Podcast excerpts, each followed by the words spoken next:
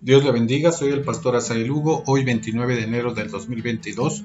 Le invito para que reflexionemos en la fidelidad de Dios por medio de algunas de las muchas promesas que hay en la Biblia a través de esta serie que hemos titulado Sus promesas. Vamos directamente al texto de hoy.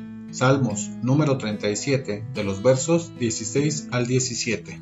Dice la Biblia, Mejor es lo poco del justo que las riquezas de muchos pecadores porque los brazos de los impíos serán quebrados, mas el que sostiene a los justos es Jehová. Reina Valera 60. Otra versión del mismo pasaje dice, es mejor ser justo y tener poco que ser malvado y rico, pues la fuerza de los malvados será destrozada, pero el Señor cuida a los justos. Nueva versión internacional. La siguiente letra del alfabeto es Tet. El salmista enfatiza en esta estrofa la desdicha de las riquezas que se fundamentan en la injusticia y la opresión de los malvados. Las riquezas son producto del trabajo honesto, del esfuerzo y destreza como bendición de Dios. La proporción de la riqueza no es el centro, sino la bendición de Dios que provee para el justo.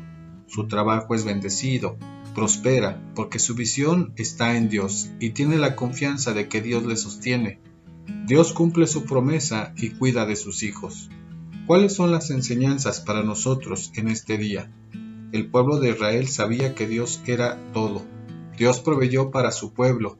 Nada tiene que ver con cantidad o proporción económica. Se trata de la dependencia que el justo tiene de Dios, porque tiene la visión de Dios en el propósito y la bendición en su vida una vida sin propósito, una búsqueda afanosa de lo que no vale la pena, le lleva a la condenación eterna.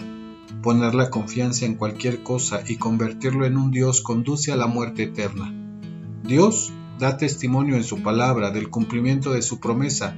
Nemías capítulo 9 de los versos 19 al 22 dice, Tú, con todo, por tus muchas misericordias, no los abandonaste en el desierto, la columna de nube no se apartó de ellos de día, para guiarlos por el camino, ni de noche la columna de fuego, para alumbrarles el camino por el cual habían de ir.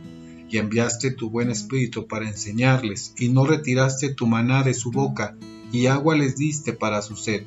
Los sustentaste cuarenta años en el desierto, de ninguna cosa tuvieron necesidad, sus vestidos no se envejecieron, ni se hincharon sus pies, y les diste reinos y pueblos, y los repartiste por distritos, y poseyeron la tierra de Seón, la tierra del rey de Hezbón, y la tierra de Og, rey de Basán. Dios cumple providencialmente con el cuidado de sus hijos, y cumple su promesa por amor a nosotros. Recordemos, Dios proveerá.